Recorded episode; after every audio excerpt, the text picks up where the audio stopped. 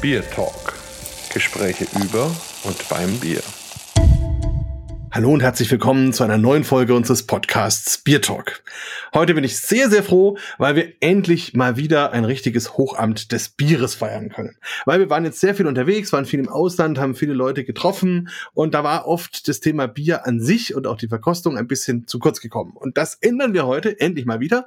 Wir sind im wunderschönen Bayernland, sogar in Schwaben und sind da bei der Zusmas Hausner Schwarzbräu und haben den Leopold Schwarz zu Gast. Ich freue mich total, dass du hier bist und sag erstmal Hallo und vielleicht stellst du dich unseren Hörern mal ganz kurz selber vor. Hallo Markus, ja, vielen herzlichen Dank für die Einladung. Du hast es schon gesagt, mein Name ist Leopold Schwarz, ich bin 56 Jahre alt und ich habe das Vergnügen, dass ich der Inhaber von der Familienbrauerei Schwarzbräu sein darf. Wir brauchen hier fast, fast vier Hände voll verschiedener Biere äh, und ich werde von einem ganz tollen und fantastischen Team unterstützt. Ja, und das ist faszinierend und schon über viele, viele, viele Jahre. Also ein altes Unternehmen mit ganz viel Tradition und eines der wenigen, die noch selber Malz herstellen. Das finde ich ganz faszinierend. Da würde ich auch gern ein bisschen drüber reden. Und was ich auch gelesen habe, ihr seid die am meisten dekorierte Brauerei mindestens in Deutschland. Das finde ich natürlich auch spannend, da werden wir auch ein bisschen drüber sprechen. Und ich habe ein ganzes Paket mit neun verschiedenen Bieren zu bekommen. Also eine Menge Arbeit. Aber fangen wir vielleicht erstmal bei dir ein bisschen an. Wir haben ja gesagt, Familienunternehmen, wie war das denn? Also als du so groß geworden bist, wann hast du so realisiert, okay, das ist eine Brauerei und das ist spannend und da möchte ich vielleicht auch mal hin? Ja, das ist eine interessante Frage. Ja, ich bin, äh, mein Elternhaus war direkt neben der Brauerei, also wirklich äh, je nach Sonnenstand teilweise im Schatten der Brauerei. Und äh, die Brauerei war letztendlich auch ein Stückchen unser großer Spielplatz. Es war damals noch nicht so ganz mit dieser Arbeitssicherheit und all diesen Dingen. Äh, wir sind am Wochenende in die Brauerei und sind Stapler gefahren. Ja, da steckten noch alle Schlüssel. Und ähm, ja, ich habe zum Glück nie einen Zwang gespürt, äh, hier arbeiten zu müssen. Ähm, ich habe das mehr so gesehen wie offene Türen, in die ich gehen darf. Ähm, ich weiß schon, dass die Familie da und äh, in meiner speziellen Situation der Großvater ein, äh, ein großes Interesse hatte, dass, dass die Enkel hier tatsächlich mit einsteigen. Aber es war für mich ohne Druck und am Schluss tatsächlich eine eigene Entscheidung. An dieser Stelle ein kurzer Hinweis in eigener Sache. Keine Angst, das ist ein werbefreier Podcast und das soll er auch bleiben. Aber der Biertalk braucht trotzdem eure Hilfe. Bitte bewertet ihn bei den Kanälen, über die ihr ihn hört. Vielen Dank und jetzt weiter viel Spaß mit unserem Biertalk. Ja, das ist ja auch faszinierend. Und wenn ich so zurückdenke an die 70er Jahre, ich glaube, da war so eine Brauerei wirklich der perfekte Abenteuerspielplatz. Also, das kann ich mir gut vorstellen. Und wie kam das so bei deinen Schulfreunden und Kollegen an? Hattest du da öfters Besuch quasi? Äh, als wir äh, noch in der, also jünger waren, so mit 10, 12, äh, da hatte ich einen Freund am Ort und wenn wir mal nachmittags nicht wirklich was zu tun hatten, dann sind wir bei uns ins Versandbüro haben gefragt, ob wir mit dem Bierauto mitfahren können und dann haben wir am Nachmittag mit dem Bierauto eine Runde gedreht. Und das war schon immer sehr nett. Ja, das kann ich mir gut vorstellen. Da hatten auch die Fahrer bestimmt ihren Spaß. Ähm, Zusmarshausen, für jetzt Leute, die damit wenig anfangen können, wo ist das ungefähr und wie schaut's da aus? Ähm, Zusmarshausen ist äh, 25 Kilometer westlich von Augsburg, also zwischen Ulm und Augsburg, direkt an der Autobahn A8 gelegen. Wie schaut's hier aus? Wir haben eine klassische äh, Kirche mit einem Zwiebelturm. Wir sind im Naturpark Westliche Wälder, das heißt, äh, wir haben sehr viele Wälder und wir haben eine leicht hügelige Landschaft. Also wirklich ein echtes Naturparadies. Na wunderbar. Ja, und dann haben wir hier diese ganzen Biere und vielleicht fangen wir einfach auch schon mal mit einem an, bevor wir hier so ganz äh, trocken werden beim Reden. Mit was würdest du denn gerne anfangen? Also ich würde anfangen, also ich bin da beim, beim Bier probieren, bin ich Traditionalist. Ich, ich hole gerade mein Glas her. Ähm, ich habe mal vier Biere für die Verkostung im ersten Schritt vorgesehen. Das erste ist unser Exquisit, das ist eine unserer wichtigsten Sorten. Ähm, das zweite ist äh, unser Bayerisch Dunkel. Das dritte würde ich das Exxon Hop empfehlen und dann habe ich noch zwei äh, verschiedene Jahrgänge vom Age Bock mitgeschickt. Boah, na, das klingt doch nach einem wunderbaren Programm. Und auf dem Exquisit steht auch noch drauf Braumeisters Liebling. Das ist natürlich besonders schön. Und ja, wenn wir mit dem anfangen wollen, dann hauen wir das doch mal ins Glas. Bin ich sehr Ja. gespannt. Ja, machen wir mal auf. Jo. So.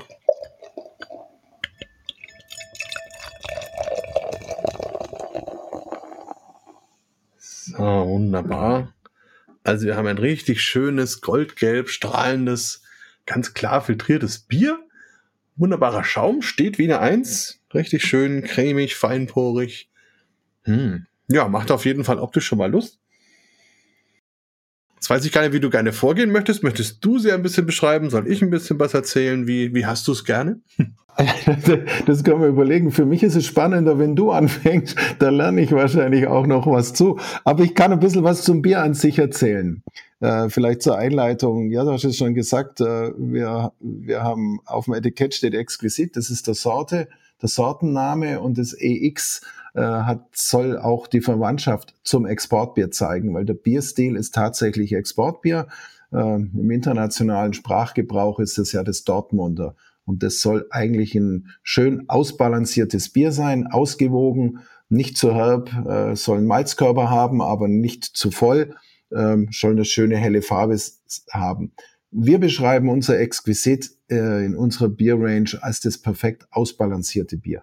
Also ich konnte natürlich nicht an mich halten und habe auch schon einen ersten Schluck genommen und kann schon mal Das mache ich jetzt auch auf dein Wohl, Brust. und ich kann schon mal ohne zu spoilern sagen, dass das absolut stimmt. Also auf jeden Fall ein unheimlich ausgewogenes Bier. Ich finde in der Nase wirklich riecht es richtig frisch. Also man hat wirklich so so richtig schöne bisschen leicht Zitrus, aber auch schöne grüne kräutrige Hopfenaromen. Die aber wie gesagt vor allem unheimlich frisch sind. Also das ist sehr einladend. Da da bekommt man richtig Lust. Dahinter ist dann tatsächlich auch so dieses klassische Kornfeld, Getreide, so ein bisschen leichte, ähm, ganz, ganz leichte Röstaromen, bisschen Honig, bisschen Brot. Also sehr, sehr angenehm, genau. Wenn man das dann im Mund hat, begeistert mich vor allem diese Cremigkeit. Also das ist ein richtig schönes, wunderbares Bier, was auf der Zunge mussiert, den ganzen Mundraum einnimmt. Es fängt so mit einer süßen Note an, geht dann in diese Getreidearomatik rein, dann wenn es auf der Zunge so vor sich hin cremt, dann beginnt nach und nach auch die Bittere sich bemerkbar zu machen. Und wenn man dann runtergeschluckt hat, dann entwickelt die sich nach und nach und am Ende hat man dann wirklich eine richtig schöne, kräftige, lange anhaltende Bittere, die den Mund auch schön wieder austrocknet, ohne zu viel zu sein und damit den Trunk wirklich schön abrundet. Also ein richtig schönes, klassisches Export, ähm, wo ich mir auch sehr gut vorstellen kann, so die klassischen Speisen dazu, der Würstsalat, der Emmentaler, was auch immer man da gerne hat. Und ich sage es auch immer, wenn mich die Leute fragen, wo man denn für ein gutes Export hinfahren muss, da sage ich immer, am besten fahrt ihr nach Schwaben, weil das wirklich die Region in Deutschland ist, wo ich am ehesten bisher so, so typische Vertreter gefunden habe. Und das ist absolut ein Volltreffer, was das angeht. Ja. Toll. Ja, das, das Exportbier ist und war hier in der Gegend sehr stark verbreitet. Ähm, es ist auch eine unserer Hauptsorten. Hast du da eine Idee, warum das so ist? Also warum gerade die Schwaben das so behalten haben, wo doch alle anderen inklusive Rheinland-Ruhrgebiet ähm, da aufgegeben haben und zum Pilz gegangen sind? Das kann ich, das kann ich dir nicht sagen. Ich denke, das ist im, im Verlauf der, der Jahrzehnte tatsächlich schon auch weniger geworden, äh, weil die, weil auch das, das Pilz bei uns auch viele Jahre stark gewachsen ist. Momentan ist ja auch Pilz ein bisschen schwächer, äh, so als Sorte, aber den genauen Grund kann ich dir nicht sagen. Ist auch nicht so wichtig. Fakt ist jedenfalls, es ist so. Und ich finde, was man diesem Bier auch anmerkt, ist eine Sache, über die wir vor Jahren auch schon mal gesprochen haben, nämlich, dass ihr eure Biere richtig schön lange lagern lasst. Und gerade sowas wie dieses Export, das braucht diese Zeit, dass es sich harmonisiert, dass es eben richtig schön äh, vom Aroma zusammenkommt, um dann so ein schönes, komplettes Bier zu werden. Und ähm, das ist, glaube ich, vielleicht auch so ein bisschen Geheimnis. Viele hauen die Biere einfach zu schnell raus nach drei, vier Wochen und dann ist einfach da das nicht mehr so gegeben. Ähm, Wie lange lagert ihr die so in der Regel? Ja, das, was du sagst, das sehen wir auch manchmal im Fernsehen. Da wird ja tatsächlich schon auch in der Werbung von einer großen Biermarke äh, sprechen die von vier langen Wochen, aber die meinen hier Gärung und Lagerung. Und wir reden hier jetzt erstmal über zehn Tage äh, erste Gärung und ich sage ganz bewusst erste Gärung, weil wir die erste Gärung eben mit der allerersten Bierhefe machen. Wenn wir dann die Gärung abgeschlossen haben, wir lassen tatsächlich das Bier ausgären, dann verwenden wir das Kräusenverfahren an. Das heißt, wir geben ja einen, frisch, einen, einen Schuss frischer Bierwürze äh, mit einer zweiten, also einer anderen Bierhefe dazu. Und so kommen wir dazu, dass alle unsere Bier, Biere eben zweimal vergoren sind mit zwei unterschiedlichen Bierhefen. Und das ist ganz wichtig für die Art und Weise, wie wir Bier brauen und es ist auch sehr geschmacksprägend. Äh, und nach den zehn Tagen erster Gärung kommen dann je nach Biersorte zwischen fünf und 16 Wochen Nachgärung und Lagerung dazu. Ja, und dann kann so ein Bier natürlich reifen. Darfst du denn oder willst du denn verraten, was das für Hefen sind? Das sind zwei, also äh, es, es werden oft äh, Nummern und Namen genannt. Die, die erste ist eine, ist eine relativ weit verbreitete untergärige Bierhefe, ähm, die ein bisschen besser vergärt. Die zweite ist eine, wir sagen immer Staubhefe dazu. Das ist eine, die bei tiefen Temperaturen sehr gut, gute Ergebnisse kriegt äh, und die macht ein ganz typisches Aroma im Duft, was man auch hier in diesem Exquisit, das wir jetzt im Glas haben, tatsächlich riechen kann. Das ist dann diese ganz leichte, auch fruchtige Note? Ja, ja, die fruchtige Note. Ähm, ich beschreibe das immer, ich, ich finde, das Bier hat eigentlich sehr schön drei Komponenten. Wir riechen was Frisches, was Aromatisches, was von den, von den Hefen kommt. Wir riechen einen Hauch des Hopfens. Wir setzen hier zum Beispiel auch eine gehörige Portion Hallertauer Tradition ein. Und ich finde, der gibt so eine ganz leichte, sanfte, das nenne ich samtig nussige Note in dieses Bier. Und natürlich das Malz, das wir in dem Fall ja auch selbst äh, hergestellt haben, das gibt halt den Körper, äh, auch ja verantwortlich natürlich für die Ernährung der Hefe und damit für den Alkohol, aber auch gibt, gibt natürlich noch die kleine Restsüße mit zum Bier. Und diese Hefenote würde ich als so, so, na, wie so ein roter Apfel vielleicht, könnte man das sagen? Oder wie, wie beschreibst du die? Ja, der rote Apfel ist eine sehr gute Beschreibung. Ähm, ich denke, das trifft sehr gut. Äh, was du vorhin gesagt hast, das, das rieche ich auch im Bier. Da ist was Frisches drin. Das sind teilweise ja die Schwefelverbindungen aus der, aus der Gärung. Äh, auf der anderen Seite äh, sind es auch ein bisschen Elemente auf dem Hopfen die das eben frisch und ähm, äh, samtig machen. Was uns generell bei unseren Bieren sehr wichtig ist, äh, wir verwenden keine Bitterhopfen.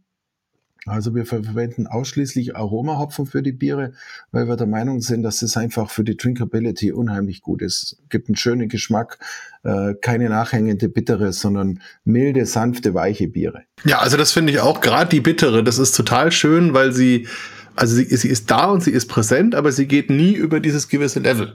Und das ist wirklich was, was das Bier total rund macht und was dann diesen Trunk auch toll macht. Und ich bin normalerweise kein großer Freund der hellen oder auch der Exportbiere, außer sie sind richtig gut gemacht. ich hoffe, das ist der Fall für dich hier. Ja, das ist für mich auf jeden Fall der Fall. Und also wir haben auch hier in der Gegend bei mir die Reckendorfer Brauerei, die hat die sogenannte helle Freude. Das ist auch ein Export, das geht so in dieselbe Richtung. Das mag ich auch gern, weil die Biere einfach einen Charakter haben. Also ich finde, oft sind die so, so weichgespült, so leer und, und dann frage ich mich eigentlich, warum trinke ich jetzt überhaupt ein Bier irgendwie? Ja, das aber, frage aber, ich mich manchmal auch. Genau. und das hat wirklich einen, einen, einen wirklich einen schönen Charakter, eine eigene Note, einen schönen Geschmack und ist trotzdem etwas, was sich eben auch schön mit anderem verbindet. Also insofern tolle Geschichte. Wie lange macht ihr dieses Export schon? Also aus meiner Sicht schon immer. Ich kann dir ich müsste jetzt in uns, unserer Etikettensammlung nachsehen, wann ich das erste Exportetikett finde. Ich, ich glaube, dass es den Namen Exquisit seit den 70er Jahren gibt. Ja, das ist ja schon ordentlich. Ja, und überhaupt, ähm, nachdem es euch ja schon so lange gibt, ähm, muss es ja auch irgendwann diese Zeit gegeben haben, wo man von obergärig auf untergärig umgestellt hat.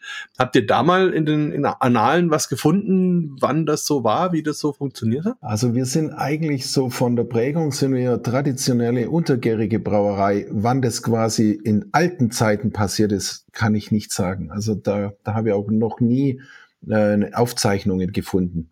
Okay, man sieht auf jeden Fall richtig spannend auf der Homepage. Das kann ich allen Hörern nur empfehlen, da mal ein bisschen in die Geschichte reinzuschauen, weil da nämlich diese schönen alten Bilder auch noch da zu sehen sind. Also wie das Eis noch auf den Weihern geschlagen wurde und wie man dann in den Lagerkellern unten eben gearbeitet hat.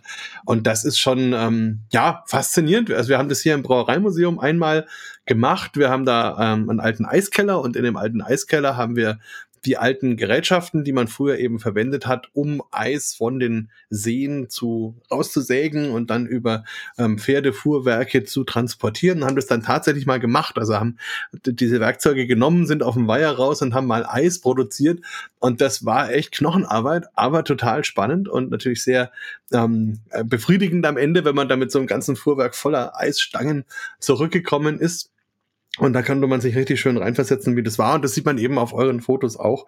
Äh, und das ist, ja, das ist einfach sehr viel historische, alte Bierkultur irgendwie dabei. Ja, die, die Fotos, die wurden neulich in einem Buch mitverwendet. Es gibt einen ganzen, äh, eine Neuauflage eines Buches, das heißt Bier- und Wirtshauskultur in Schwaben und Franken.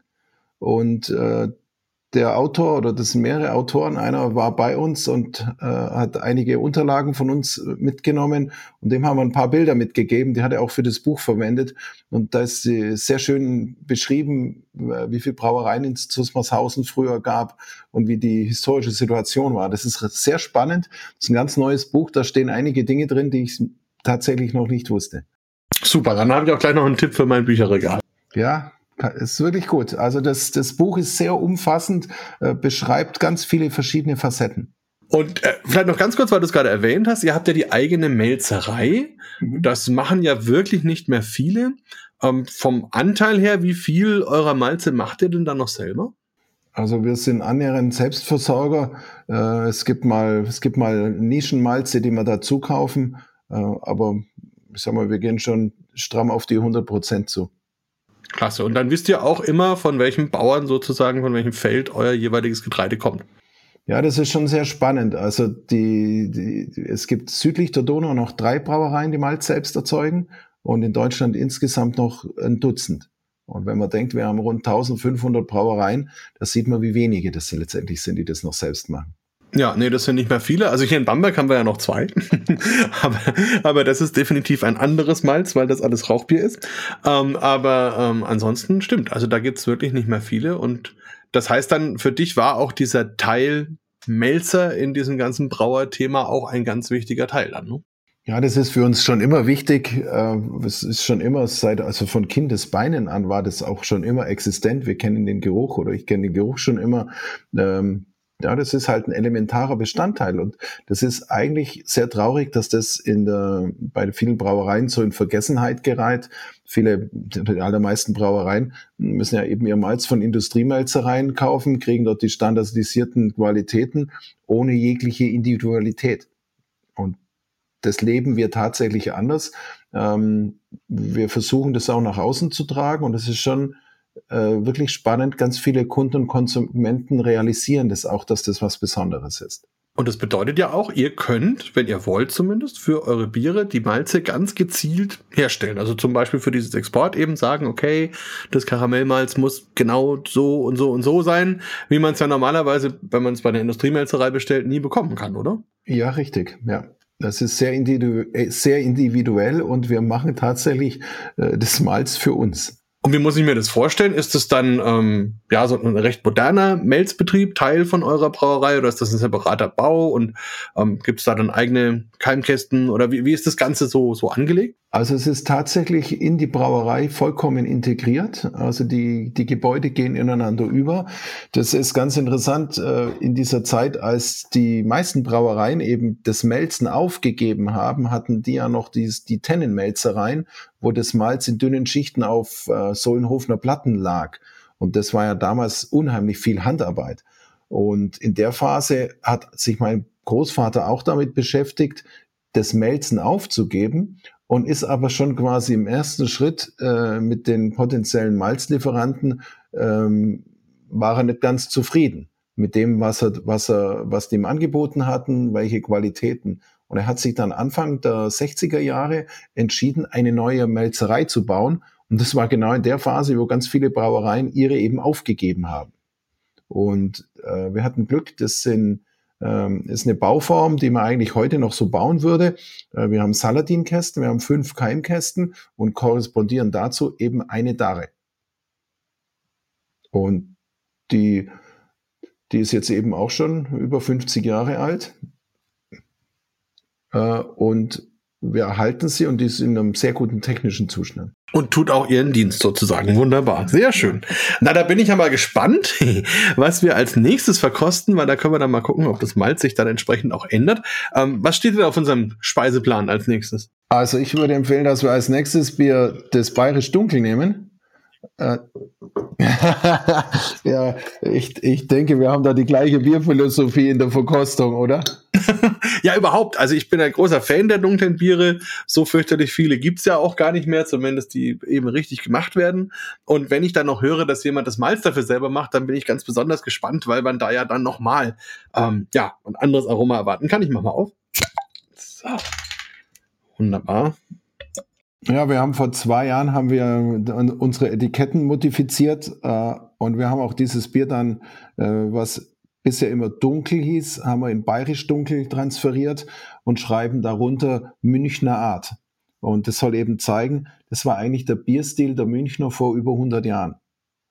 Und wenn man, du hast schon eingeschenkt, das mache ich jetzt auch. Ja, also mir, mir strahlt es schon entgegen. Also das finde ich ja ganz besonders schön, weil wir hier so ein tiefes Kastanienbraun haben mit einem richtig schönen Rotstich, der so richtig entgegen leuchtet. Also man könnte fast von einem Rubin sprechen. Das finde ich ganz toll. Und oben drüber ist jetzt auch wieder richtig schöner, cremiger, feinporiger Schaum.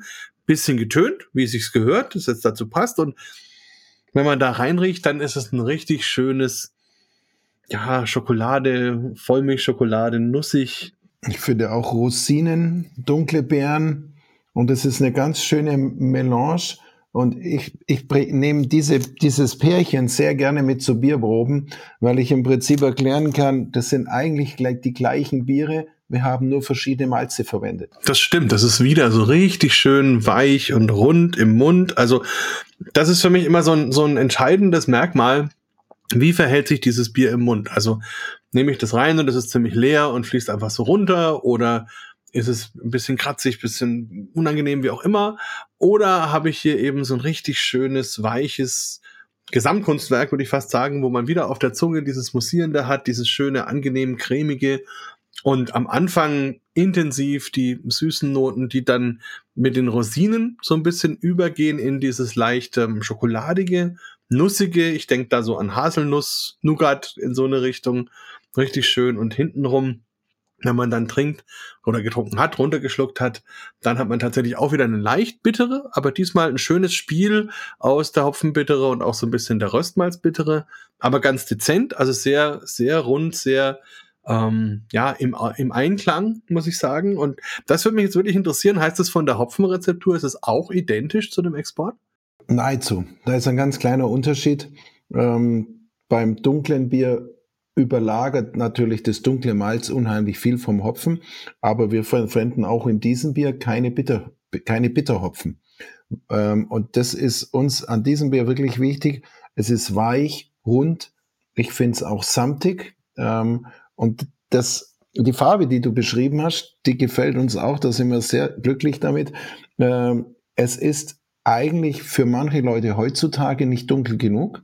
Aber das ist eben dieser ganz traditionelle Münchner Bierstil. So war das Bier früher. Das war äh, dadurch oder ist es einfach wirklich gut und schön trinkbar. Es ist nicht zu voll. Wir haben keine kratzige, bittere. Ähm, wir verwenden auch kein Röstmalz, keine Brandmalze, keine Farbmalze dafür. Ja, und das schmeckt man auch. Also wirklich Wunderbar, ein echter Genuss und gerade weil ich diesen Bierstil so gerne mag, bin ich da jetzt richtig glücklich. und ich finde es auch ganz wichtig, weil eben heutzutage wird oft bei den Bieren werden Dinge einfach überinterpretiert. Das heißt, es ist dann extrem dunkel, extrem röstig, extrem süß, extrem mastig oder bei den hopfigen Bieren dann halt extrem bitter oder extrem ähm, hopfenaromatisch oder so und dabei vergisst man den eigentlichen Zweck. Also das waren ja einfach Biere, die gedacht waren, harmonisch rund zu sein, von denen man gerne einfach viel trinkt und auch ohne ständig drüber nachzudenken, sondern das war ja einfach ein Getränk. Und ich finde, man merkt das zum Beispiel auch ganz gut. Ich mache ja regelmäßig immer diese Oktoberbier, Oktoberfestbier-Tastings. Und da hat man jetzt diese modernen Oktoberfestbiere, nichts dagegen zu sagen, aber die sind halt einfach, einfach relativ helle, kräftige ähm, Starkbiere oder Starkbier nicht, aber, aber ähm, kräftige Biere auf jeden Fall. Und, ähm, und dann gibt's aber immer noch dieses eine letzte Oktoberfest Märzen, glaube ich, von Hackabschau. Und ähm, das finde ich ganz faszinierend, weil das auch noch ziemlich ursprünglich wirkt, zumindest. Also da hat man eben auch eine Farbe, die so ähnlich ist wie hier, nicht ganz so schön vom Rotstich her, aber auf jeden Fall auch ein, ein nicht zu dunkles Braun ähm, und auch schöne, weiche, karamellige Aromen. Sehr gefällig, wo man sich auch in meinen Augen noch eher so ein bayerisches Festbier drunter vorstellen kann, als unter den dann doch eben sehr modernen, ähm, sehr hellen Oktoberfestbieren, wie man sie heute so hat. Aber ist vielleicht ein anderes Thema, aber ich finde hier ist es wirklich diese Idee dieser Münchner Art äh, schön getroffen und gut, dass es das dann in Schwaben wenigstens noch gibt. Ja, das freut mich, wenn du das so siehst. Danke. Sehr, sehr gerne. Also ich würde es nicht sagen, wenn es nicht so wäre. Und ähm, Braumeisters Liebling stand ja auf dem Exquisit. Was würdest du denn dem hier für ein Attribut geben? Also da haben wir Münchner Art drunter geschrieben. Äh, eigentlich hätte Chefsliebling äh, drunter gehört, weil das gehört zu meinen Favoriten. Äh, aber da wollten wir einfach nochmal den Biertyp unterstreichen. Ja, nee, das habe ich mir eben auch gedacht. Also ich kann mir gut vorstellen, also das wäre auch mein Liebling, obwohl die anderen habe ich jetzt noch gar nicht probiert, aber wie gesagt, das ist ja so ein bisschen einer meiner Lieblingsbierstile und das gibt sie so selten und insofern ja, nee, also wunderbar, sehr, sehr schön. Und ähm, von eurem, von den Kunden her, wie gliedert sich das so auf? Also du hast gesagt, Pilz ist eher rückläufig. Ähm, hat das Dunkle denn so gewisse Stammkundschaft wenigstens? Das Dunkle ist sehr stabil. Ähm Allerdings ist es auch letztendlich bei den, bei den Nischenbieren inzwischen, äh, klar, wir, wir, wir sind da im Trend, wie, die, wie, wie der Markt einfach äh, das Exquisit ist für uns eine ganz wichtige Sorte. Auch unser helles Bier ist natürlich total wichtige Sorte geworden in den letzten Jahren. Ja, und dann sieht man hinten auf dem Etikett auch eine Goldmedaille zum Beispiel prangen, ähm, in dem Fall von den World Beer Awards. Da haben wir uns ja auch mal gesehen vor einigen Jahren schon persönlich. Ja, genau. ähm, was hat es denn mit dieser Meistprämierung zu tun? Also, ähm, ja, also, also natürlich seid ihr gut, das haben wir jetzt ja schon, schon festgestellt, aber ähm, gibt es so ein Geheimnis, wie man das schafft, ähm, da wirklich auch immer gut abzuschneiden? Das Geheimnis ist das Bier. Ähm, es sind natürlich zwei Stufen. Äh, wir sind in der glücklichen Lage, dass wir ein sehr großes Sortiment haben. Und äh, das ist auch wieder in der Geschichte zurück. Mein Großvater hat 1954 auf der Weltausstellung in Brüssel das erste Mal einen wirklich tollen Preis gewonnen. Und da hat er quasi den großen Brauereien den Rang abgelaufen als kleine Landbrauerei. Und er hatte dann immer Spaß, seine Biere zu Wettbewerben zu schicken und hat immer wieder gewonnen. Und das haben wir eben über die Jahrzehnte immer fortgeführt. Und das hat dazu geführt, dass wir eben so viele Medaillen sind. Wir sind inzwischen bei weit über 700. Ja, klar, wenn da jedes Jahr 10 oder 20 dazukommen, manchmal auch mehr, wenn es gut läuft, dann, dann wird, wird das einfach mehr. Dann müsste er eigentlich so ein eigenes Museum schon bauen, oder? Wo man nur Medaillen sehen kann. ja, äh, leider, leider hat man ganz lange Zeit äh, die Medaillen sich nie organisiert. Es gibt ja inzwischen auch viele Wettbewerbe, die machen es ausschließlich mit Urkunden. Wir haben tatsächlich zwei Stellen in der Brauerei, wo wir auch die Urkunden zeigen und aufhängen. Äh, Gerade die, die wir für die spannenden halten, 700 Urkunden am Stück wären jetzt vielleicht in laufenden Meter spannend, aber dann doch zu viel für die Gäste. das stimmt. Was macht es denn mit den Mitarbeitern? Also ähm, sind das Leute, die sehr lange schon im Unternehmen sind? Vielleicht gibt es ja welche, die, die kennst du noch von, von deiner Kindheit oder so, weiß ich nicht. Ähm, und gibt es da eine, eine sehr enge Bindung, die die dann entwickeln zum Unternehmen? Ja, wir haben schon sehr lange Betriebszugehörigkeiten. Äh, es wird jetzt im Sommer, wird ein Mitarbeiter in Ruhestand gehen, der ist dann 43 Jahre bei uns gewesen. Und das, das ist schon eine Besonderheit. Äh, wir haben 10 und 20 Jahre, haben wir sehr oft. Ähm, wir haben auch wirklich schon öfters diese 30 und 40 Jahre. Wie viele Leute habt ihr insgesamt bei euch? Wir sind ein bisschen über 80 im Team. Ähm, ist relativ viel für eine Brauerei. Es liegt aber auch daran, dass wir eine sehr starke eigene Logistik haben. Äh, wir haben 15 eigene äh, LKWs, mit denen wir die Kunden beliefern und äh, wir haben auch ein sehr schönes Handwerkerteam. Also bei uns arbeiten auch zwei Maurer, äh, ein Maschinenschlosser, ein Mechatroniker. Ähm, die letztendlich dann äh, die ganzen Anlagen und Gebäude auch in Schuss halten. Ich glaube, das vergisst man oft, ne? was für die Gebäudelogistik so eine Brauerei einfach bedeutet und dass man im Grunde ja immer daran arbeiten muss, die Dinger aktuell zu halten, sonst fällt es ja irgendwann in sich zusammen. Ne? Und das ist schon. Ja, das hat, da gibt's ja diesen Spruch, eine Brauerei, die nicht baut, bald nicht mehr braut, heißt der Spruch. Äh, und da ist schon was dran. Das liegt daran, dass, dass das Thema Bier für die Gebäude unheimlich belastend ist. Bier ist schwer. Wir haben Nässe, Feuchte, wir haben ganz viel Wasser. Äh, wir brauchen auch im Zweifel Wärme, wenn es um die Heizung geht oder Füllerei. Wir haben die Reinigungsmittel und all diese Themen. Da muss man wirklich dranbleiben. Hm.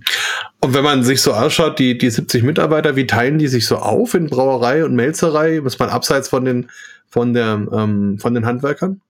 Ähm, in der Melzerei arbeitet äh, ein Kollege eben hauptamtlich. Äh, der hat natürlich Vertreter, falls mal, also klar, darf ab und zu in Urlaub. Wenn er mal krank ist, brauchen wir auch einen, der seine Arbeit macht. Äh, und unsere Braumeister kümmern sich eben von der Steuerung, von der, von der Rezepturen darum.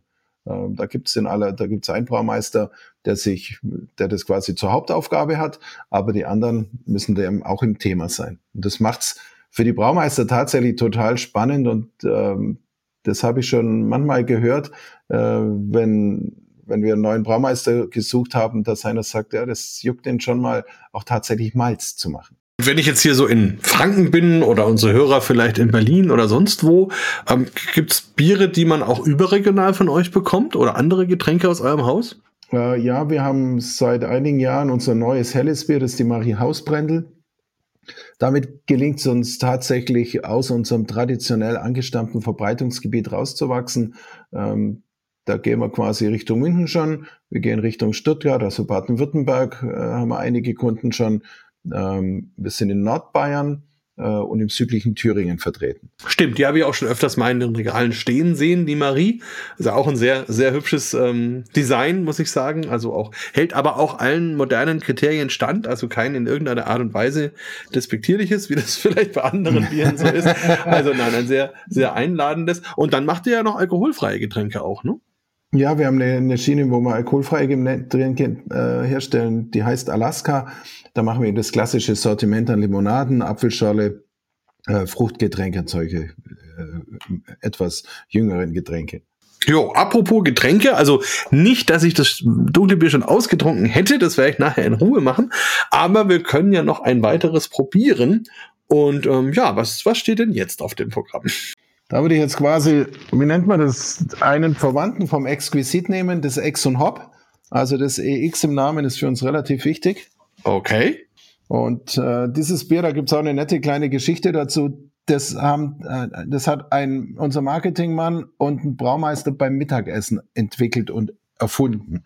Und äh, die kamen nach der Mittagspause zu mir und sagen, sie hätten eine Idee, sie würden gerne ein kalt gehopftes Lager machen und haben mir beschrieben, wie sie die Versuche machen wollen. Habe gesagt, das klingt doch gar nicht schlecht, probiert's doch aus. Und dann durften die oder dann mussten die einige Versuche machen. Wir haben immer wieder probiert. Und da hat sich dann so der Name entwickelt, dass wir gesagt haben, Ex und Hop, weil das ist exquisit und wir geben Hopfen dazu. Ja, ich finde es ein ganz spannendes Spiel. Also, weil, weil da eben, also auf der einen Seite habt ihr klar euer Exquisit und das Export und ihr habt den Hopfen drin. Auf der anderen Seite steht natürlich für Ex auch das schnelle Austrinken eines Bieres sozusagen. Und Ex und Hop ja erst recht für dieses Thema los und weg damit. Ähm, also ein schönes Spiel und ich glaube, ihr habt das ganz gut gelöst, auch mit diesem Verschluss. Das ist jetzt ja mal ein, ja, wie soll man sagen, ein Kronkorken mit einer Lasche, die man abziehen kann. Gibt es da einen professionellen Ausdruck, wie das heißt? Ja, der heißt vom Hersteller, also es ist ein Ringpull. Ah, okay, stimmt. Und äh, ja, das erspart einem der Öffner, wobei man muss auch fairerweise sagen, es ist noch nie eine Bierflasche zugeblieben, die geöffnet werden sollte. Aber das ist eben so ein bisschen so ein anderes optisches Attribut auch für dieses Bier. Na, dann ziehe ich jetzt mal am Ring. Mhm, ich habe schon. Ah, jetzt. Nicht schlecht. Ein bisschen hat er sich gewehrt, aber dann war er da. Ja, du hast wahrscheinlich gleich senkrecht nach oben gezogen. Man, man zieht ihn eigentlich zuerst in die Waagrechte und macht ihn dann auf. Ah, naja, siehst du. Man muss es eben nicht nur hier haben. Nein, sehr schön. Ja, aber ganz toll, ähm, was ich ganz spannend finde, das Bier ist von mir noch 30 Zentimeter weit weg, aber ich rieche es schon. Also das ist natürlich schon äh, intensiv, die Hopfennote. Jetzt gehen wir mal ein bisschen näher ran. Also als, als wir dieses Bier dann entwickelt haben und ver verkostet haben, da war die Craft-Bier-Welle ja schon am Toben und da haben wir auch viele Craft-Biere äh, bekommen, wo wir sagen, ja, okay, ganz lustig zu trinken, aber eigentlich nicht wirklich gut. Es gibt wirklich viele tolle Craft-Biere und wir hatten, haben uns dann auf die Fahne geschrieben, wir wollen ein trinkbares Craft-Bier. Und ähm, das war das Ziel hier, dass wir eben, äh, wir wollten schon in die Richtung vom Pale Ale gehen, aber da wir eben von der Tradition eher untergärig sind, wollte man das mit dem Exquisit machen. Und das ist ja ganz spannend. In der Phase gab es ja für diesen Bierstil noch gar keinen Namen. Und erst später hat sich dann auch in den Wettbewerben dieser Begriff New Style Lager rauskristallisiert. Und wir verwenden jetzt hier eine Kombination aus verschiedenen Hopfen. Da sind schon allein im Basisbier exquisit drei verschiedene Hopfen drin. Und dann kommen eben noch ein paar moderne Hopfen rein. Wir haben hier Simcoe Summit und Cascade, äh, mit dem wir dann die Kalthopfung machen. Hm, und die prägen sich wirklich schön aus. Also man hat so, ja, auf jeden Fall Zitrusaromen. Das geht so in Grapefruit, in Bergamott. Das ist eine, eine schöne herbe Zitrusnote auch. Und dann hat man aber auch so ein bisschen was Kräutriges mm, und ein bisschen auch Richtung tropische Früchte, also so im Hintergrund Honigmelone, bisschen Mango vielleicht. Also wirklich ein tolles Aromenspiel. Also unsere Gäste, die ich immer frage bei dem Bier, was riecht ihr denn? Das sagen eben ganz viele äh, Ananas, Mango, Papaya, Maracuja auch. Und das ist schon wirklich spannend, gerade für Leute, die jetzt mit Bier immer wieder mal zu tun, aber, aber sich nicht so intensiv beschäftigen wie wir, ist es schon Überraschung, dass man diese tollen Aromen durch Hopfen in ein Bier bekommt. Absolut. Und wie du bereits gesagt hast, man merkt auch hier wieder das Basisbier, also die Idee ist ja dem Exquisit sehr nahe oder ist wahrscheinlich ziemlich ähnlich ähm, und hat auch wieder schön dieses cremige, das vollmundige und der Hopfen liegt da einfach so drüber. Also so, als hätte man auf dem, auf so einem Bett oben so einen richtig schönen Aufsatz oben drauf, wo dann diese ganze Aromatik ist und die bleibt auch sehr lange. Ich merke auch, dass nach dem Trunk, wenn man so spricht, wie ich es jetzt tue, durch die Nase, das immer noch wieder kommt. Also wieder dieses Fruchtige und da kommen auch tatsächlich jetzt die Truppenfrüchte noch viel mehr raus. Gerade so dieses Maracuja und, und Mango-Aroma faszinierend. Und die bittere hält sich trotzdem im Rahmen. Also es ist jetzt nicht so, dass einen das erschlägt, wie das bei manchen ähnlichen Bieren so ist. Also. Und das war uns eben so wichtig, dass wir ein Bier machen, das einfach nicht nur eine Hopfenbombe ist. Und das ist auch meine Kritik an einigen Craft-Brewern, die im Prinzip in, in, in ihrer Modernität von allem zu viel geben. Und ich finde, das ist eben das, was gute Lebensmittel ausmacht. Die müssen zum Stil passen, die müssen interessant schmecken, die sollten ein komplexes Aroma haben aus meiner Sicht. Äh, und das ist nicht nur eine Einbahnstraße. Und das, wenn wir zum Beispiel, wenn wir es mit Käse vergleichen, man kann einen industriell erzeugten Emmentaler kaufen, der riecht wie Emmentaler. Der hat die Leitaromen, also die führenden Aromen dieses Bierstil, dieses Käsestils drin. Aber wenn man einen traditionell gemachten, einen guten Emmentaler hat, der hat viele Geschmacksnuancen. Und das ist für uns beim Bier auch wichtig. Und das versuchen wir tatsächlich rüberzubringen. Und da ist das Exxon Hopper ein sensationeller äh, Vertreter. Das Hopper und das Dunkel, darum habe ich die auch sehr gerne in der Verkostung dabei, ähm, sind meine Geheimwaffen. Man trifft ja manchmal, zum Glück relativ selten, äh, Gäste in der Bierprobe, die sagen, ah, ich trinke eigentlich gar nicht so viel Bier, ich bin der Fahrer. Äh, und dann sage ich, aber schmeckt Ihnen Bier eigentlich? Äh, eigentlich nicht so. Und den biete ich dann äh, Exxon Hop an oder Bayerisch Dunkel. Und mit einem von beiden erreiche ich die meisten. Und dieses Exxon Hop zum Beispiel äh, ist durch die Kalthopfung ja äh, entsteht ja der Hop Creep. Das heißt, die Bierhefe bekommt ja neue Nährstoffe und auch Enzyme und die schiebt tatsächlich nochmal an. Also praktisch die zweite Gärung startet dann nochmal. Das ist schon fast wie eine dritte. Und darum ist dieses Bier relativ trocken, hoch vergoren. Ähm, und das spricht dann die Leute an, ähm, denen die Restsüße beim Bier manchmal zu viel ist. Oder das Dunkle, das ist äh, Münchner Art, wo einfach ganz andere Aromen sind, viel vollmundiger und etwas interessanter als klassisches helles Bier oder Pilz.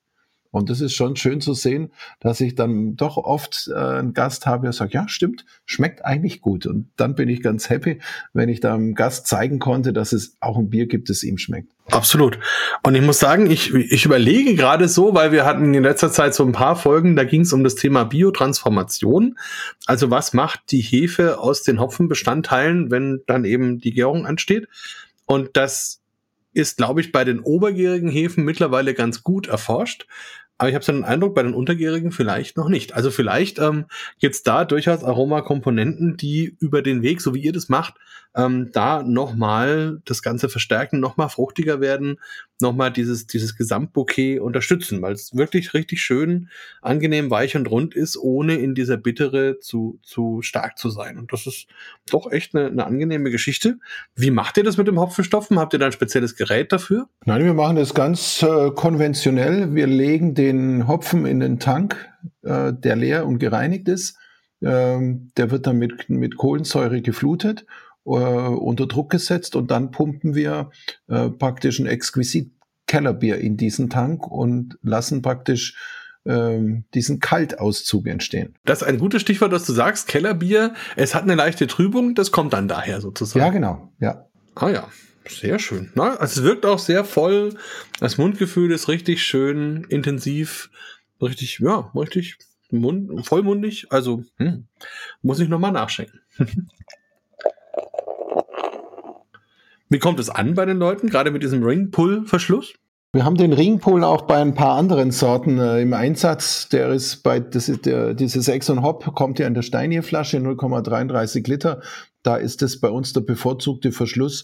Ja, das mögen halt die Menschen. Das ist halt so ein kleines, wie nennt man das, charmantes Attribut für dieses Bier. Ja, ich kenne das sonst nur von diesem ähm, Feuerwehrbier, wie nennt man das? Ähm, den Löschzwerg, genau. Ah, ja, ja. Die haben, die haben das auch immer dran und da habe ich es zumindest zum ersten Mal bewusst so wahrgenommen. Und ich finde immer, es ist so ein, so ein Ritt auf der Rasierklinge. Ähm, manchmal geht's gut, manchmal geht's nicht gut. Also hier, glaube ich, ist es gut gegangen. Wir haben hier in, in, in Franken eine Brauerei, die haben auf den normalen ähm, Drehverschluss umgestellt. Und das hat überhaupt nicht funktioniert. Also da haben die Leute irgendwie nicht damit assoziiert, dass es ein hochwertiges Bier ist und das sind die nie wieder losgeworden. Also ganz interessant, wie manchmal die Bevölkerung so unterschiedlich drauf, drauf reagiert. Aber hier, finde ich, passt es einfach zu diesem Thema von dem Bier ziemlich gut. Und ich glaube, dass viele überrascht sind. Also welche, die euch nicht kennen, die das Bier vielleicht zum ersten Mal kaufen, für die ist es erstmal ähm, sehr viel Bier, also vom, vom Aroma, von der Intensität her, für den Namen für die Flasche. Und das kann, glaube ich, eine sehr positive Überraschung für Leute sein.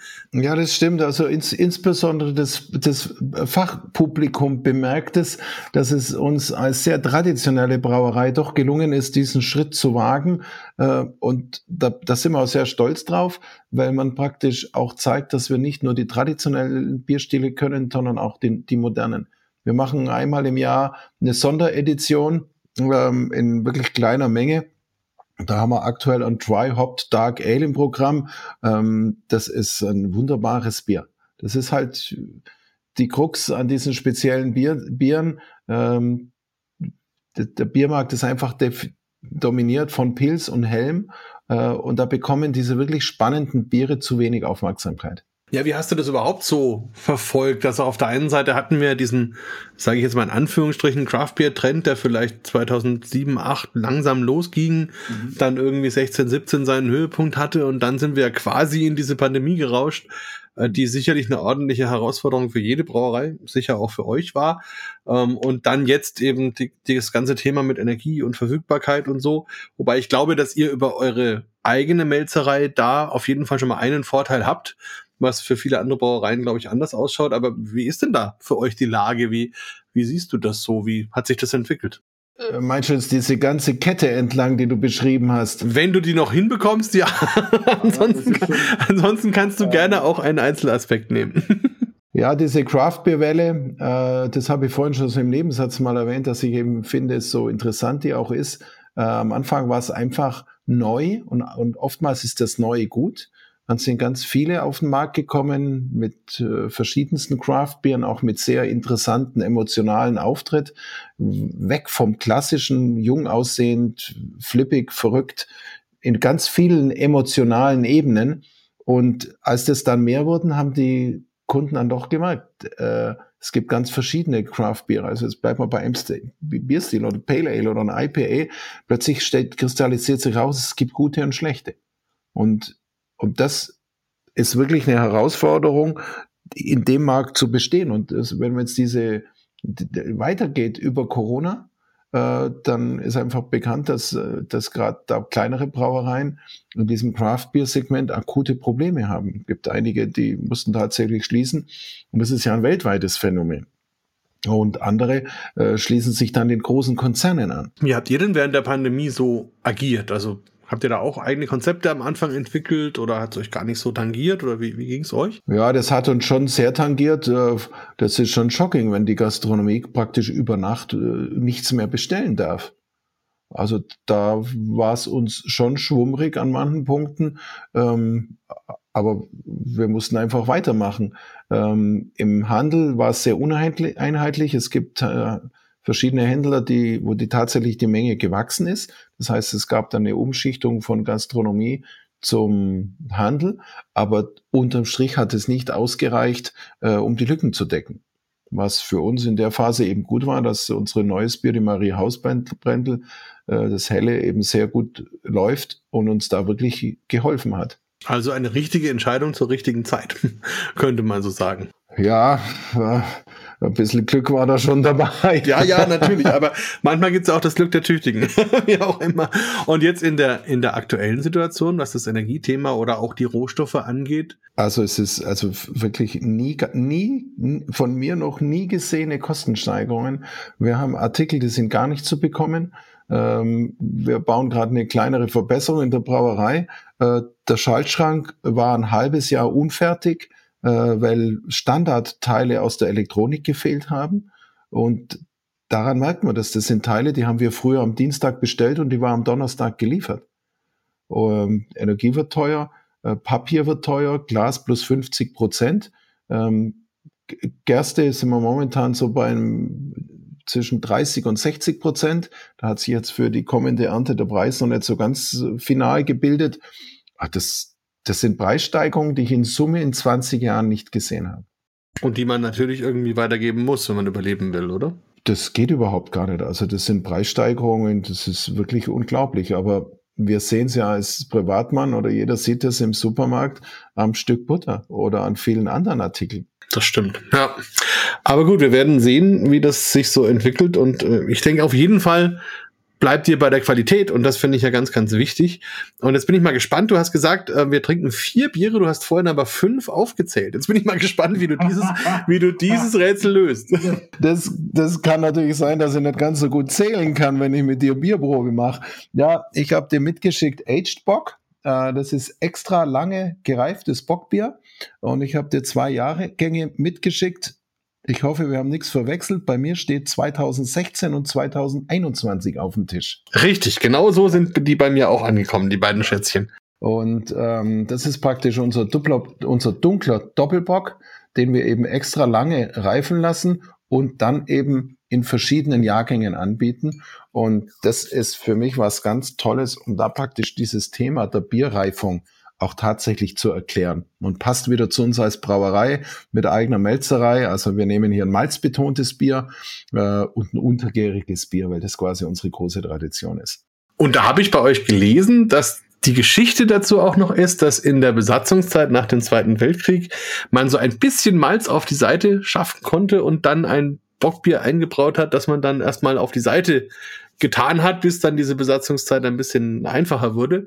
Stimmt das so oder ist das eine schöne Geschichte? Nein, das ist, das ist, das ist wirklich echt. Äh, gegen Ende des Zweiten Weltkrieges kamen die Amerikaner ja vom Westen her Richtung, äh, Richtung Zusmarshausen und der Großvater wusste überhaupt ja nicht, was dann passieren würde.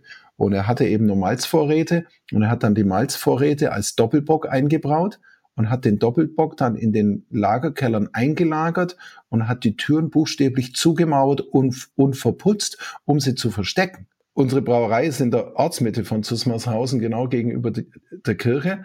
Und die amerikanischen Truppen haben dann das Wohnhaus äh, hier als ihre regionale Kommandatur besetzt.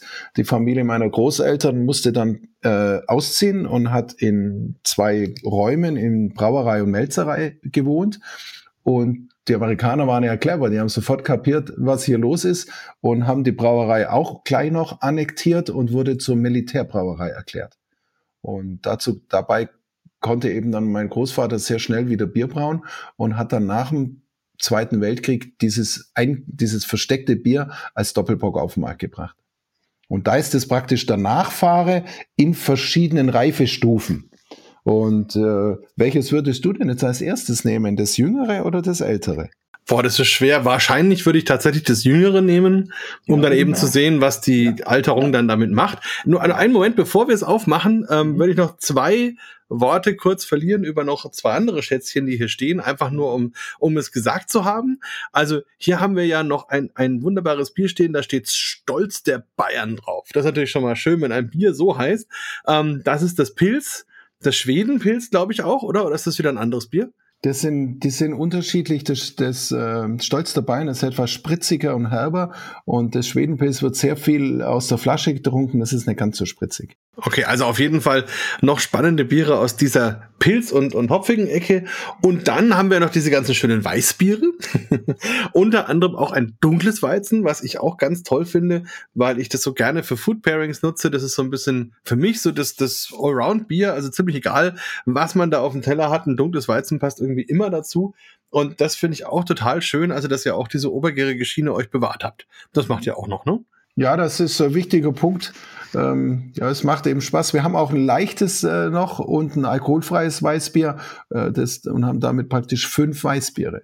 Eine ordentliche Palette, ja. Und habt ihr die getrennt in der Brauerei von der Gärung her? Nein, das ist ja heute kein Thema mehr. Also äh, wir haben zwar äh, einen Tank, in dem wir hauptsächlich die Weißbiere machen, aber die Brauerei ist ja quasi eine große Küche für Bier. Äh, das ist heute zum Glück kein Thema mehr, dass man das wirklich stark trennen muss die Reinigung, das hängt, hängt im Prinzip an den Reinigungsprozessen und das ist heutzutage kein, kein Problem mehr zum Glück. Das stimmt, ja. Ein Brauer ist ja zu über 50 Prozent Putzfrau und das schlägt sich dann ja so auch ein bisschen nieder. Genau, na, da werde ich mir die Weißbiere für nachher aufheben. Okay, dann gerne zurück zu diesen wunderbaren Bockbieren. Und ja, dann machen wir doch mal die 21er Edition auf. Jetzt bin ich mal gespannt. Mal meinen Öffner wieder finden. Wo habe ich den? Ach, da. So. Was ja schon mal sehr schön ist, ist, dass die in den kleinen Flaschen auch sind, weil ich glaube, die meisten Leute sind von einer halben Liter Flasche Bockbier ein bisschen überfordert. Da kann man mit so einem 03er wirklich auch abends mal schön sich was gönnen. Ja, das ist äh, meinen Freunden sage ich äh, immer, bei dem Bier gebe ich eine Einschlafgarantie. okay, also liebe Hörer, wenn wir jetzt dann irgendwie gleich äh, entgleiten, dann ist das eben so. Ja, guck mal. Oh, also die Farbe ist ja noch schöner als die vom Dunklen. Das ist ja der Wahnsinn. also so ein schönes Rot-Braun, ganz, ganz toll, intensiv. Jetzt ein kleines bisschen Opal, also es, es leuchtet, schimmert ein bisschen. Oben drüber ein richtig schöner, auch schön gefärbter Schaum, wo man richtig sieht, dass er auch diese Brauntöne hat. Und ja, steht aber auch wieder wie eine Eins, also ganz toll. Mhm. Oh ja, und in der Nase schon ganz viel von diesen Rosinen, Beerennoten. Und das ist eben das Spannende, eben, dass dieser, dieser Agebock durch die lange Reifung schon wirklich an Volumen gewinnt. Er ist vollkommen samtig. Äh, der ist ja auch sehr lange gegoren und gereift. Das heißt, wir haben extrem feinporige Kohlensäurebindung und das macht dieses Bier unheimlich spannend. Wenn da jetzt 21 draufsteht, ist der dann eher im Januar oder eher im Dezember 21 gebraut? Der ist im Sommer 21 gebraut. Also wir, wir brauen immer, in aller Regel machen wir einige Sude äh, im Sommer. Ähm, äh, der ist dann, je nachdem wie er sich wirklich entwickelt, zwischen 10 und 16 Wochen im, im, im Lagerkeller äh, und dann kommt er eben in die Flasche. Boah, und ich kann mich gar nicht satt riechen. Also, das sind so Biere, muss ich sagen, da, also da, da ist das Riechen schon so toll, dass man fast nicht mehr trinken muss. Also natürlich muss man am Ende, aber es, es hat so viel, so eine hohe Aromendichte. Also ganz viel rote Beeren, Kirsche, Johannisbeere. Also das ist ein super Bier. Ich, äh, ich war am Samstagabend bei einem Kunden von uns zum Abendessen. Äh, der hat Roast Beef gemacht mit Agebock Schü und das war sensationell. Und das, das ist wirklich ein Bier, mit dem ich auch selber gerne koche, aber es einfach super wird. Das stimmt, also Bier ist auch in der Küche eine ganz, ganz tolle Zutat. Und jetzt muss ich gerade sagen, ich habe gerade den ersten Schluck genommen, das ist auch sehr angenehm. Also wieder sehr rund, sehr weich. Und ich finde hier für einen Bock wirklich angenehm, also leicht ist vielleicht der falsche Ausdruck, aber es, es trinkt sich schön. Also es ist nicht so massig, nicht so schwer. Ähm, man hat trotzdem diese alkoholische Note, es ist wärmend. Gerade so im Nachgang dann, wenn man so getrunken hat, merkt man, wie man dieses Bier so ein bisschen verfolgen kann, wie es so durch den Körper kommt. Ähm, aber am Anfang unglaublich weich, ähm, sehr schöne, süße Note auch wieder in dieses nussige, Nuss-Nougat-artige. Drüber eben diese ganzen fruchtigen Aromen, ganz intensiv, ich würde sogar sagen Richtung Brombeere. Ähm, ja, also ganz, ganz vielschichtig, ganz fein und auch sehr cremig wieder. Also auf der Zunge auch ein tolles Mundgefühl. Das bringt mich noch zum Thema Wasser. Habt ihr euer eigenes Wasser für euer Bier? Ja, wir haben eigene Tiefbrunnen in der Brauerei. Äh, die gehen bis 80 Meter und wir sind ja so im, im Süden. Äh, wir sind ja sehr wasserreich. Äh, und unter uns läuft spannenderweise ein ganz langsam fließender Tiefwasserstrom von der Schwäbischen Alb Richtung Niederbayern. Und das ist tertiäres Tiefenwasser. Also das ist Wasser, das aus der letzten Eiszeit stammt. Boah, also mega aged sozusagen. Ja, so ähnlich. Und das reglementiert das äh, Landratsamt ja sehr genau, wer, wer mit diesem Wasser was macht. Und da ist Bierbrauen zum Glück sehr hoch angesehen. Und von der Zusammensetzung ist es dann ein sehr weiches Wasser? Äh, nicht sehr weich, aber es ist ein weiches Wasser, ja. Hm. Also, ja, toll. Ich muss wirklich sagen, das, das verbindet sehr gut das Alterungspotenzial eines solchen Bieres mit einem sehr weichen, runden und im Verhältnis für den Bock auch schlanken Körper. Also das finde ich wirklich sehr, sehr angenehm, aber wie du sagst, gefährlich. Einschlafpotenzial finde ich ein gutes Wort, ja. wie viele Jahre hebt ihr das dann auf? Also das ist jetzt von 21. Wie lange wie lang wird es das geben? Ähm, das hängt immer davon ab, wie es dann verkauft wird. Also wir haben ak aktuell noch von, von, von 2012 haben wir noch ein paar Flaschen für einen Eigenversuch da. Ähm, und ein Jahrgang ist aus ich glaube, und dann haben wir 13, ich glaube 14 ist aus, 15, 16, 17 haben wir noch. Äh, äh, und klar, 21. Also wir haben eigentlich von allen Jahrgängen haben wir immer noch ein paar Kisten da. Und das ist dann schon ein schönes Spielchen, die ab und zu rauszuholen und dann so ein bisschen zu sehen, was passiert denn so mit diesen Bieren. Hm. Ja, wir, wir, wir haben zum Beispiel auch so einen Geschenkkarton, da sind drei Flaschen und ein Glas drin, ähm, äh, wo man praktisch einfach das Thema Bierreifung in einem kleinen Päckchen erleben kann. Ich muss ja sagen, ich erlebe das bei meinen Seminaren immer wieder. Also ich habe ja selber auch, also gerade so typische Bamberger Bock- und Doppelbockbiere, die ich relativ lange schon lagere und erlebe immer wieder so leichte Diskussionen, die man dann auch mit den Leuten führen muss. Also teilweise mit den normalen Konsumenten, die halt erstmal verstehen müssen, dass so ein Bier auch richtig spannend sein kann, wenn es mal ein paar Jahre alt ist. Und manchmal habe ich es auch erlebt, wenn ich zu Veranstaltungen gefahren bin, dass dann die Gastronomen zum Beispiel gesagt haben, ich weiß gar nicht, ob ich das ausschenken darf, äh, weil, ähm, also bei den Bieren jetzt ja nicht, aber wenn ich ein normales Bockbier habe, was ich bei mir halt länger gelagert habe, dann ist das MHD natürlich durch. Ähm, und, und das sind wirklich immer spannende Diskussionen, Leuten erstmal nahezubringen, was für ein Alterungspotenzial Bier wirklich haben kann. Wann habt ihr damit angefangen und wie, wie kommt es so an? Also das hängt natürlich davon ab, was ist es für ein Bierstil und ganz wichtig ist ja auch die, die Verpackung. Das heißt, wenn man einen Flaschenfüller hat, der einen extrem geringen Sauerstoffeintrag hat, dann ist es natürlich viel leichter und besser. Dann habe ich noch das Thema Licht und Wärme und das beeinflusst ja das Bier. Ich glaube, es geht beim Bier oftmals vergessen, das Datum drauf heißt ja mindestens haltbar bis. Ja. Auf der anderen Seite ist Bier ein frisches Produkt und schmeckt eigentlich frisch wirklich in aller Regel am besten. Der dunkle Bock, Doppelbock ist natürlich dann schon in der Sondergruppe, weil die dunklen und starken Biere sind eben dazu gemacht oder ideal geeignet, sie länger reifen zu lassen. Ähm, wenn du aufs Etikett geschaut hast, wir geben ein MHD von 20 Jahren. Das ist schon etwas skurril, das einfach mal so zu machen, aber das sollte es einfach mal aufzeigen.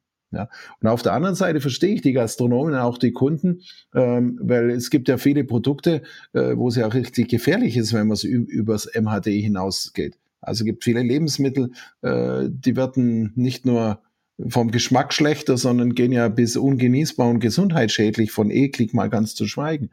Und Bier hat halt diesen Vorteil, dass Bier ähm, verändert den Geschmack. Irgendwann schmeckt's stumpf, wenn man jetzt mal bei einem hellen Bier ist, das überaltert ist.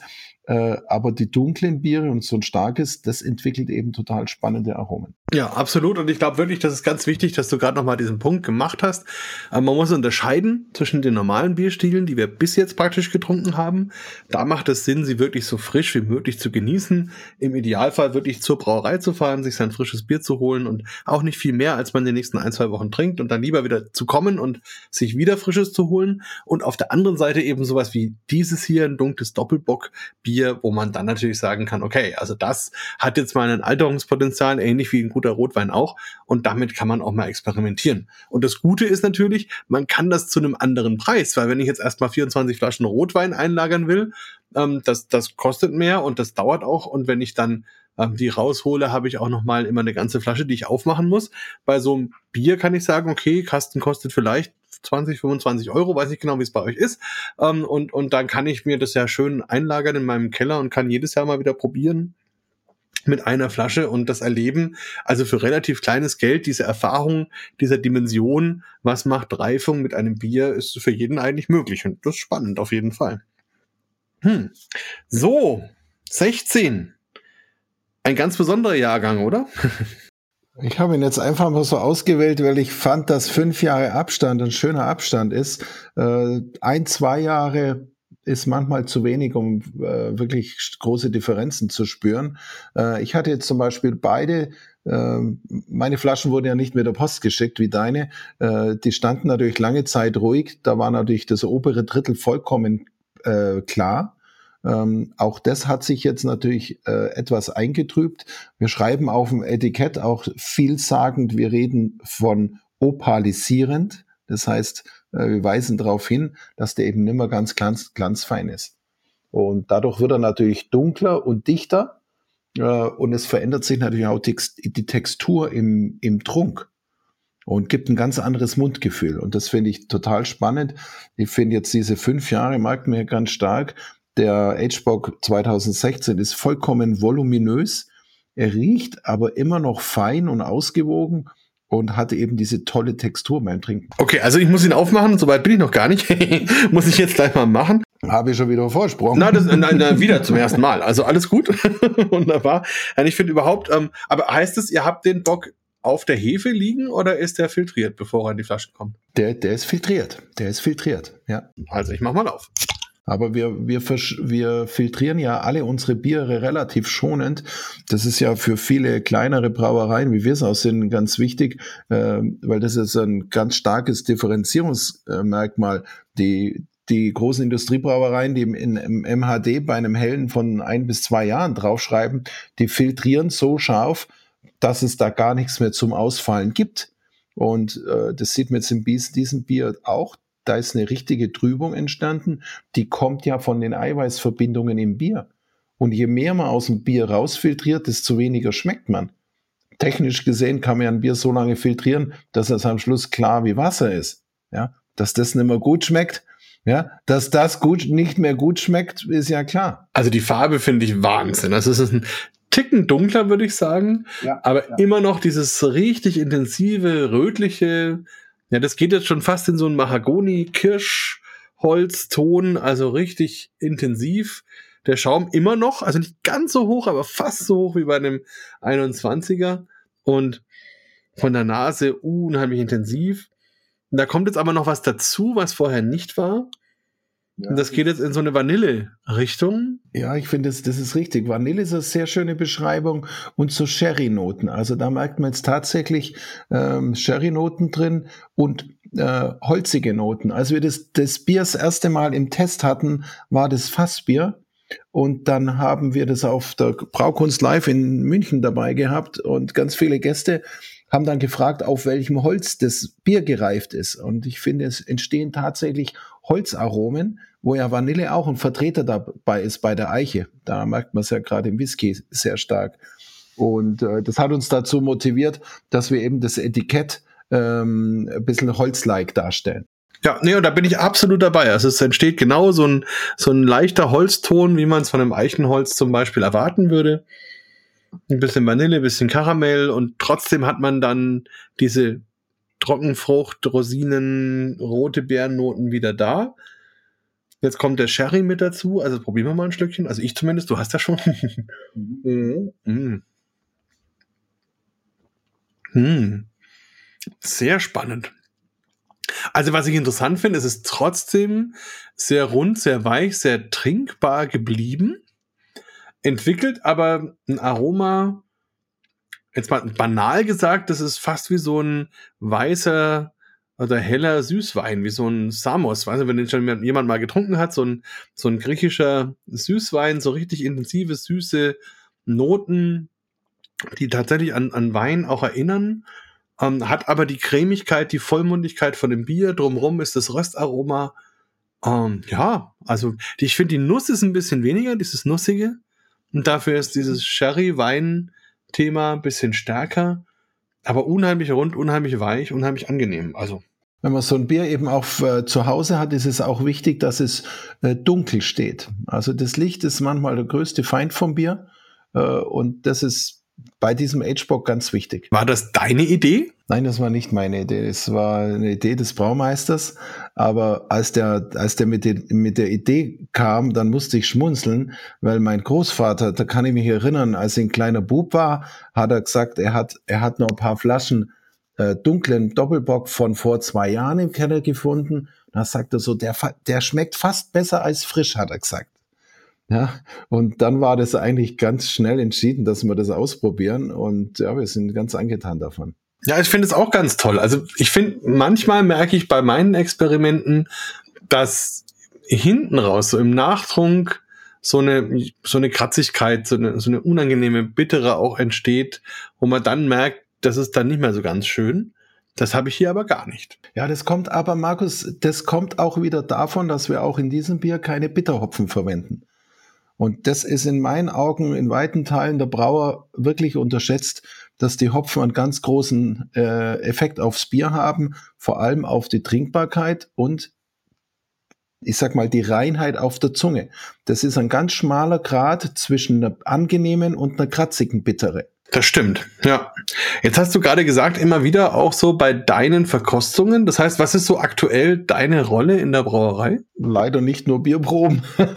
ja, ich bin so der klassische, der klassische Inhaber. Wir sind ja eine kleine Brauerei. Wir haben, wir haben ein kleines Team. Ich, äh, klar, ich kümmere mich um Vertrieb. Wir haben einige Verkäufer im Haus. Ähm, ich bin natürlich der, der Ansprechpartner für unseren äh, technischen Leiter und äh, Kopf der Braumeister. Äh, ich bin immer wieder natürlich bei den Braumeisterbesprechungen dabei. Ähm, äh, ich habe äh, einen Marketingmanager im Haus, eine Dame, äh, die, unter die, unterstützt mich im Marketing. Äh, da diskutieren wir, was wir machen, was man verändern muss und äh, diese laufenden Arbeiten.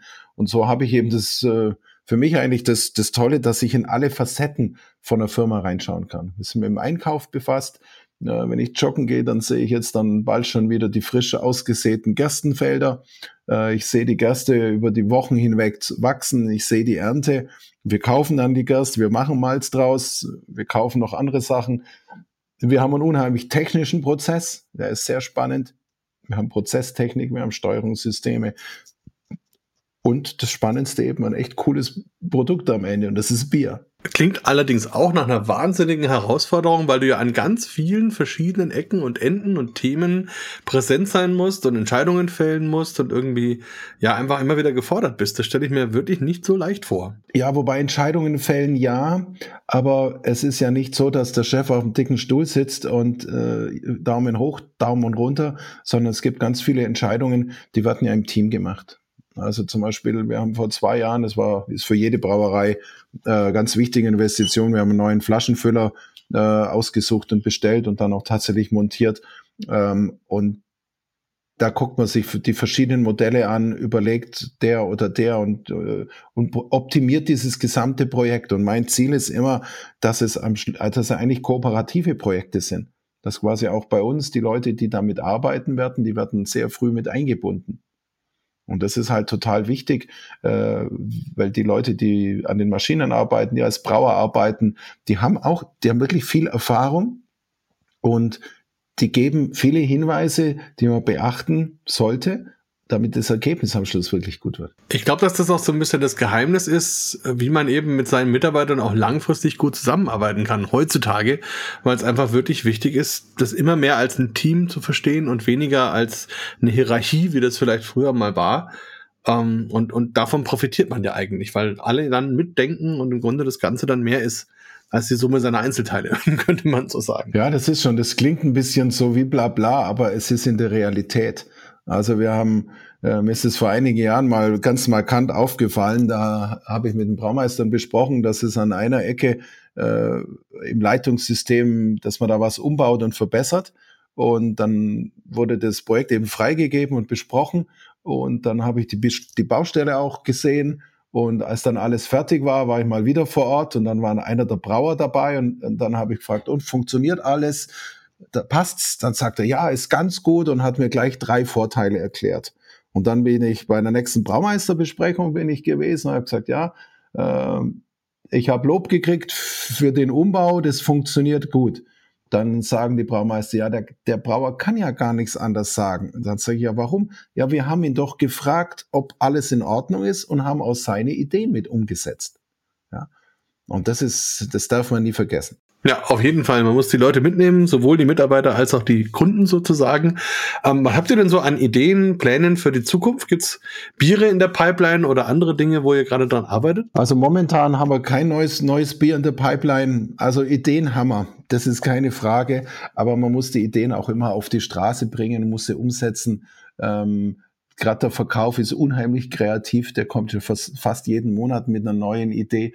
Aber ich glaube, man muss sich schon auf seine Stärken äh, besinnen. Äh, wir haben ein großes Sortiment ähm, und das da hat man dann schon zu tun, das am Laufen zu halten. Und aktuell, sage ich es ganz offen, ist unsere größte Herausforderung, dass wir für den Sommer alles Material beisammen haben. Es soll ja ein Jahrhundertsommer werden, ungefähr der fünfte in einer Reihe oder so ungefähr. Ähm, aber ich glaube, das wird äh, hoffentlich ein guter Sommer, gerade für die Brauereien, wenn auch natürlich jetzt die Herausforderungen mal anders sind durch die von dir bereits genannten Kostensteigerungen. Ähm, nichtsdestotrotz, wenn es Leute die Biere haben wollen, man kann es bei euch im Online-Shop bestellen, das läuft dann über Biershop Bayern, ne? Ja, genau, richtig. Wunderbar. Also das kann man allen nur empfehlen, die jetzt zugehört haben und vielleicht nochmal zurückspulen wollen, dann vorher vielleicht die Biere besorgen und dann mit uns gemeinsam trinken und ansonsten dann eben gerne diese doch fast 20 verschiedenen schönen Bierchen genießen. Vielleicht noch eine schöne Sache, die ich in Erinnerung habe von vor ein paar Jahren. Da hatte ich zwei Flaschen. Auf dem einen stand Schneeflöckchen und auf dem anderen stand Schneeböckchen. Was hat's denn damit auf sich? Ja, wir, das war die Phase, da hatten wir vor einigen Jahren, hatten wir immer jedes Jahr überlegt, ob wir für die nächste Saison ein Winterbier auf den Markt bringen. Äh, früher war es ja das Weihnachtsbier und das Weihnachtsbier hat ja das Problem, wenn Weihnachten vorbei ist, dann, dann ist, dann ist, dann möchte es keiner mehr trinken. Und dann hat man ja eben in den Entscheidung getroffen, dass wir für ein Winterbier uns entscheiden und haben einen Namen gesucht. Und äh, der Name stand, stand, die Idee für dieses Bier stammt von meiner Frau. Da sind wir im Auto unterwegs gewesen. Ich weiß noch genau die Stelle. Das war im Januar und da haben wir schon das beschlossen fürs nächste Jahr. Und da sagt sie zu mir, als wir einen kleinen Berg hinunterführen, wie wäre es als Idee mit Schneeflöckchen? Und dann habe ich das zuerst ein bisschen für zu kitschig gehalten, aber es war natürlich dann sofort auf der Liste drauf. Und als wir dann mit den Verkäufern und Marketing äh, alle Namensideen äh, besprochen hatten, dann fiel, fiel die Wahl auf dieses Schneeflöckchen.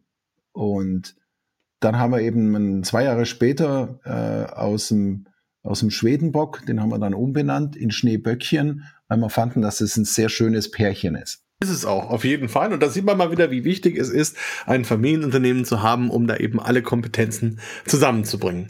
Ich sag ganz, ganz vielen Dank äh, für deine Zeit, für die vielen Infos und ja, für die tollen Biere natürlich. Also ja, sehr gerne, Markus. Gerne, mach bitte unbedingt weiter so, dass wir auch weiter diese tollen Biere genießen können. Und ja, ich freue mich, ähm, wenn wir uns bald mal wieder sehen und wünsche dir heute auf jeden Fall noch einen wunderschönen weiteren Tag. Danke. Danke, Markus. Alles Gute für dich auch. Bier Talk, der Podcast rund ums Bier. Alle Folgen unter www.biertalk.de.